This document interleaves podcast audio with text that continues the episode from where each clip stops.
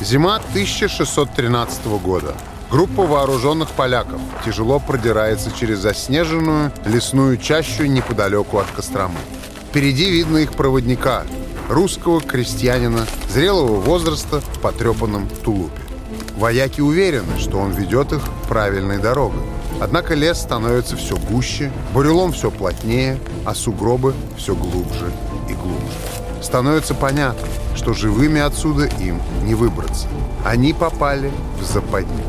Проводник признается, что намеренно завел отряд в непроходимые топи, чтобы помешать им совершить страшное убийство. Но страшное убийство все же случилось. Поляки запытали до смерти одного из самых известных и загадочных простолюдинов в российской истории – крестьянина Ивана Сусанина. Затем, не в силах выбраться из чащи, польские интервенты погибли сами.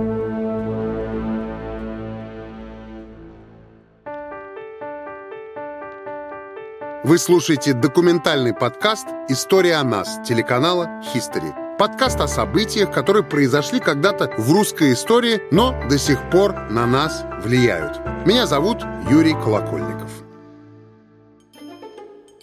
Сегодня нас ждет почти детективная история, окутанная множеством вопросов, но, несомненно, повлиявшая на самоопределение и культуру русского государства и последующей Российской империи. Отголоски этого события раздаются до сих пор. Кто из вас в школе или даже во взрослом возрасте не называл в шутку своего заплутавшего друга несчастным Иваном Сусаниным? Но что именно сделал Сусанин и как это повлияло на ход истории, знают не все. В 1598 году в Москве умирает царь Федор Иоаннович, последний сын Ивана Грозного. Своего потомства Федор Иоаннович не оставил, и многовековая династия Рюриковичей обрывается. Россия остается без царя. Несколько лет хаос еще удается сдерживать, пока престол занимает Борис Годунов, но в 1605 году умирает и он. Страна погружается в смутное время. Практически ничего, что делает государство таковым, ну, например, армия, не работает. За власть непрерывно и жестоко борются бояре, сменяются самозванцы и лже-цари.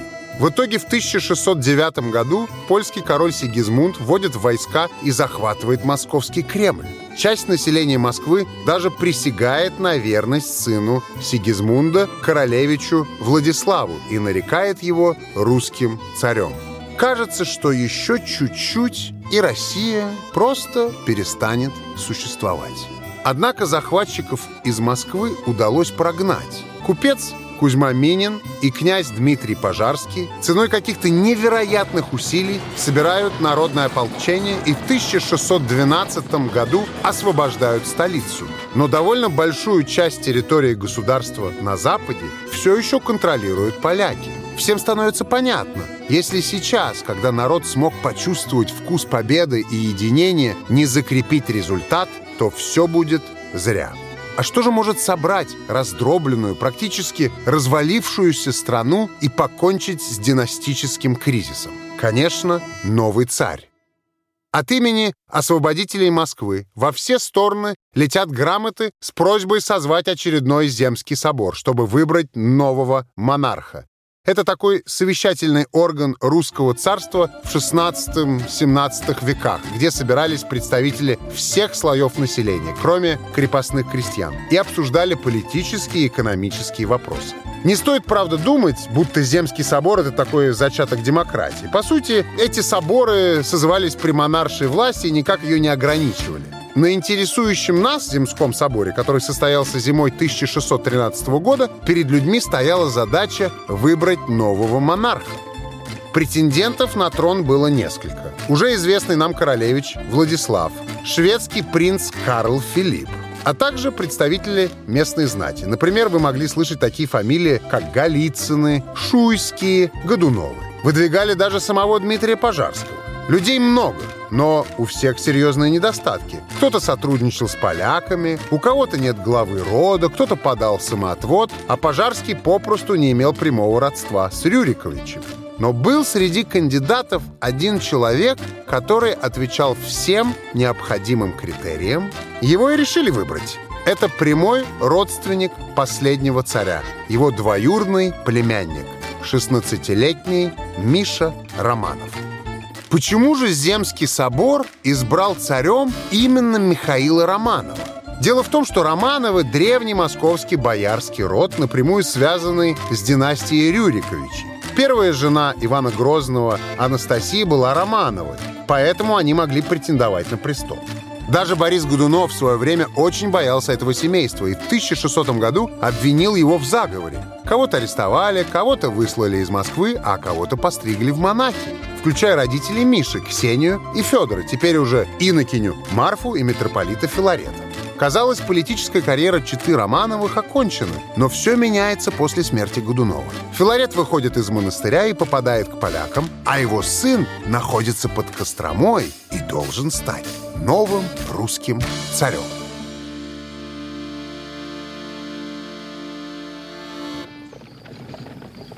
В марте 1613 года делегация из Москвы едет в Кострому сообщить будущему царю и Марфе о решении Земского собора и подготовить их переезд обратно в столицу. Но ни Михаил, ни его мать не горят желанием взваливать на себя ответственность за страну. К тому же близость к престолу им до сих пор ничего хорошего не принесла. Да и предыдущие цари на троне долго не задерживались. Делегатам пришлось долго их уговаривать, и в конце концов Марфа и Михаил дают свое согласие. Осталось дело за малым. Нареченного царя нужно просто перевести в Москву. Но это очень опасное предприятие. Ведь во времена смуты страна погрязла в разбойничестве. Множество дорог патрулировали толпы воров, казаков, вооруженных отрядов поляков и литовцев. То, почему на Руси в то время было много разбоя, помимо смуты, достойно отдельного упоминания. В 1600 году в Перу извергается вулкан Уйна-Путина. В атмосфере Земли накапливается пепел и начинается малый ледниковый период или вулканическая зима. В России это приводит к заморозкам, неурожаю и, как следствию, к Великому голоду 1601-1603 годов. Помещики выгоняют своих крепостных крестьян со двора, кормить-то их нечем. Холопы вынуждены выживать как умеют. Многие начинают грабить, насиловать и убивать. Несмотря на все риски, миссия по возвращению законного царя на московский престол оказывается успешной. В июле 1613 года Михаил Федорович Романов венчается на царство и дает начало династии дома Романовых. Смутное время закончилось. Спустя шесть лет царь выдает простому костромскому крестьянину Богдану Сабинину так называемую «обеленную жалованную грамоту». Этот документ свидетельствует о том, что государь освобождает Богдана от любых податей, то есть налогов, и повинностей, например, службы в армии для потомков, и разрешает ему владеть собственной землей. Для обычных крестьян это поистине бесценный подарок, и так называемыми белопашцами тогда становились исключительно редко из за какие-то особые государственные заслуги. Что же такого сделал Богдан Сабинин? Оказалось, что ничего особенного сам Сабинин не совершал, а награду он получил за подвиг своего тестя, вотчинного старосты Костромского села Домнина Ивана Сусанина. Есть две версии, где именно находился будущий царь на момент событий. Либо в самой Костроме в Ипатьевском монастыре, либо в родном селе своей матери Домнина под Костромой. Домнина было тогда вотчиной Романовых. Его окружали глухие леса и болота. Здесь стоял господский дом, за которым следил крепостной крестьянин и староста Иван Сусанин. О нем самом неизвестно почти ничего, даже точная дата рождения. Знаем только, что родом Сусанин был из находившейся неподалеку деревни и что у него была взрослая дочь Антонида и жена Богдана.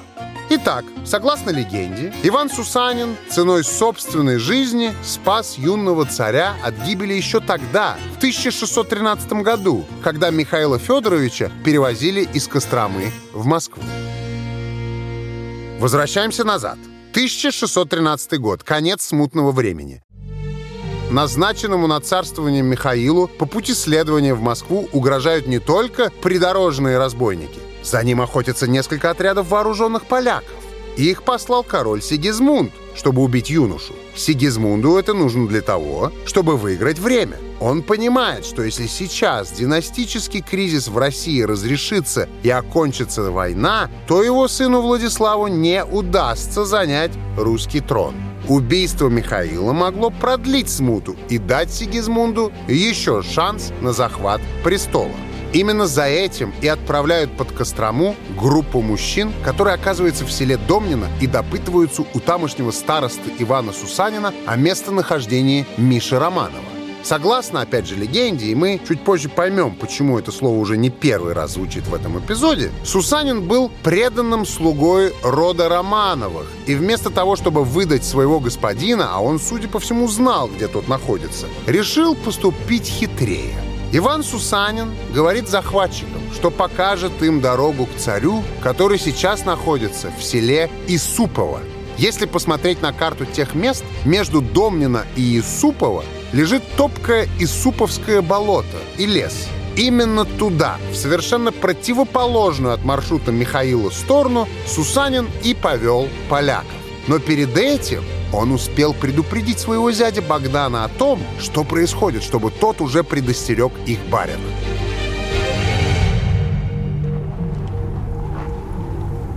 Иван вел поляков все глубже и глубже в дебри, и когда посланники Сигизмунда начали что-то подозревать, то было уже поздно. Без пропитания и огня в этих местах шансы выжить невелики. Сусанина пытают и жестоко убивают. Затем, не в состоянии найти выход, поляки погибают сами. Именно так звучит самая известная версия подвига и смерти Ивана Сусанина, верного крестьянина, который отдал жизнь за царя. С тех пор в доме Романовых принято считать, что именно простой русский крестьянин Иван Сусанин спас великого царя и всю династию от гибели. Его стали почитать как герой Отечества, его именем называют площади, а в 1812 году публицист Сергей Глинка, не путать с композитором Михаилом Глинкой, напишет статью, в которой возведет Сусанина в идеал народной доблести и самопожертвования. В 1836 году уже композитор Глинка создаст знаменитую оперу «Жизнь за царя», в основу которой ляжет история подвига Сусанина, да и вообще его личности посвятят множество опер, стихотворений, драм, повестей, рассказов и картин. В начале 20 века два известнейших на тот момент киномагната Александр Ханжонков и Александр Дранков даже устроят гонку друг с другом и снимут два фильма на одну и ту же тему «Воцарение дома Романовых» и «Подвиг Ивана Сусанина». Можно сказать, что за время правления этой династии сформировался некий культ Сусанина. Лишь после революции все упоминания о нем, как о слуге царей, начали уничтожать, памятники сносить, а оперу Глинки убрали из театральных афиш. Однако в 1939 году повестка резко меняется. Наряду с Мениным, Пожарским, Дмитрием Донским и Александром Невским Ивана Сусанина реабилитируют и вновь возвеличивают как героя, отдавшего жизнь за отчизну. Оперу возвращают в театр, но меняют ей название. Теперь она будет называться просто «Иван Сусанин».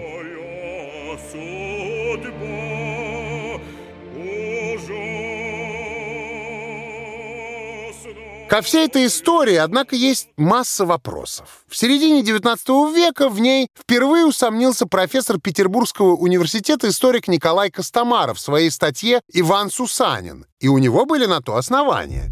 Ведь та самая жалованная грамота, которую царь подал Богдану Сабинину, это единственный текст и единственное подтверждение подвига Ивана Сусанина. Больше у нас нет ни единого физического доказательства того, как развивались события. Вообще с письменными источниками в этой истории беда. Нет ни одного другого документа, рассказывающего, например, о попытке организовать убийство Михаила. Причем в Польшу потом летели разные дипломатические грамоты с перечислением всех злодеяний, которые поляки учинили на русской земле, и нигде среди них нет упоминания замысла убить царя.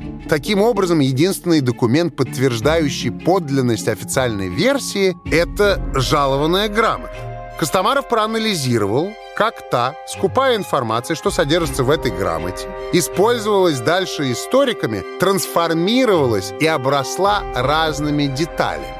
Действительно, самый первый очевидный вопрос, который возникает. А кто мог рассказать об обстоятельстве гибели Ивана Сусанина, если все непосредственные участники событий сгинули в Домнинских лесах? А ответ на удивление прост. Никто не мог. Тем более не могло сохраниться тогда таких подробностей, с которыми некоторые тогдашние историки описывают этот случай. Ведь свидетелей попросту нет.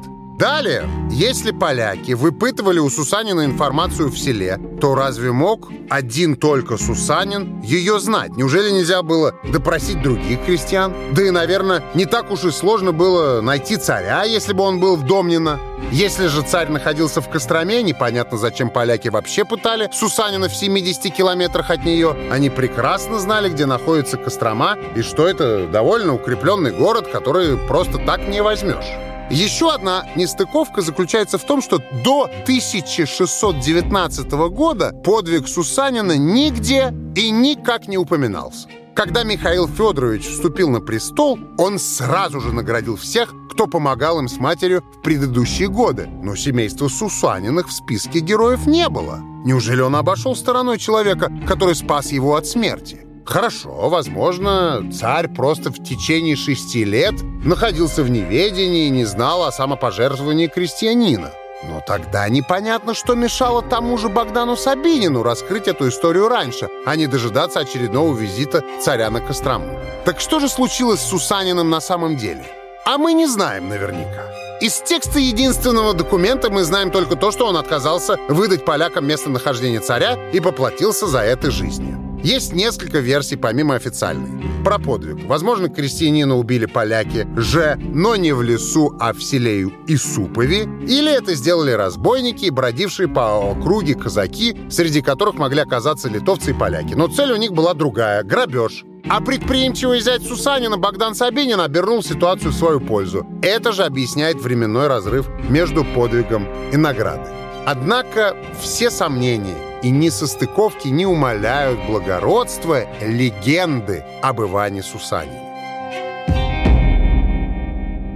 1619 год, когда молодой династии Романовых такой подвиг был очень нужен, даже необходим. Ведь после изгнания поляков из Москвы интервенция не закончилась, и королевич Владислав постоянно предпринимал попытки захватить Москву вновь и вновь. И в целом война шла для России не очень успешно. Поэтому русское правительство вынуждено было пойти на переговоры и заключило перемирие, по которому Польше отходили Смоленск и ряд других городов. А Владислав сохранял право именоваться русским царем в официальных бумагах польско-литовского государства.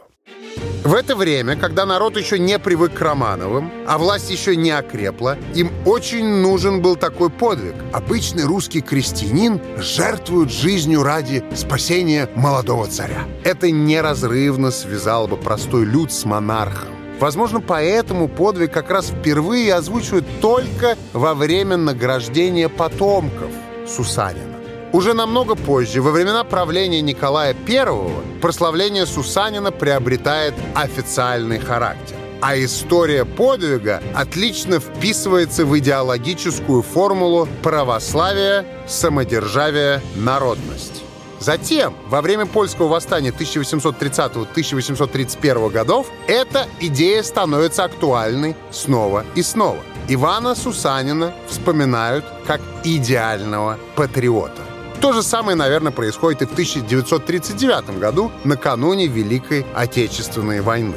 Но на самом деле говорить, что подвига вовсе не было, тоже неправильно. Борьба русского народа с иноземными захватчиками во время смуты и неприязнь к ним не подлежит сомнению. И, возможно, подобных героических поступков было много. Интересно вот что. Спустя больше 200 лет еще один костромской простолюдин Осип Комиссаров спасает жизнь государю из рода Романовых, императору Александру II, когда на него совершается покушение. Внимательный Осип замечает в окружившей монарха толпе молодого человека, целющегося пистолетом в Александра, и успевает отвести руку террориста, а вместе с ней и пулю. Вдохновлялся ли простой шляпник своим знаменитым земляком, остается загадкой.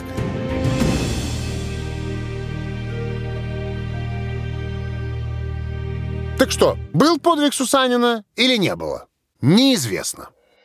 Понятно, что его поступок оброс мифологическими подробностями. Но это можно сказать про большинство подвигов, когда на реальность накладывалось огромное количество выдумок, которые ее искажали. А вот отменить уже не могли. Но если принять за факт, что Сусанин все же был, и на минуту представить, что было бы, выдай он Михаила полякам, то, наверное, мы с вами бы жили сейчас в совершенно другом мире. Ведь тогда Сигизмунду удалось бы захватить Москву. Россия перестала бы существовать как государство, и мы говорили бы, ну, на польском языке как минимум.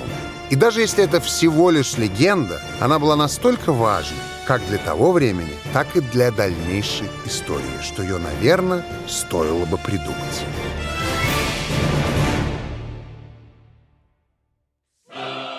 С вами был подкаст «История о нас» телеканала History. Слушайте нас эксклюзивно в мобильном приложении Мегого в разделе «Аудио».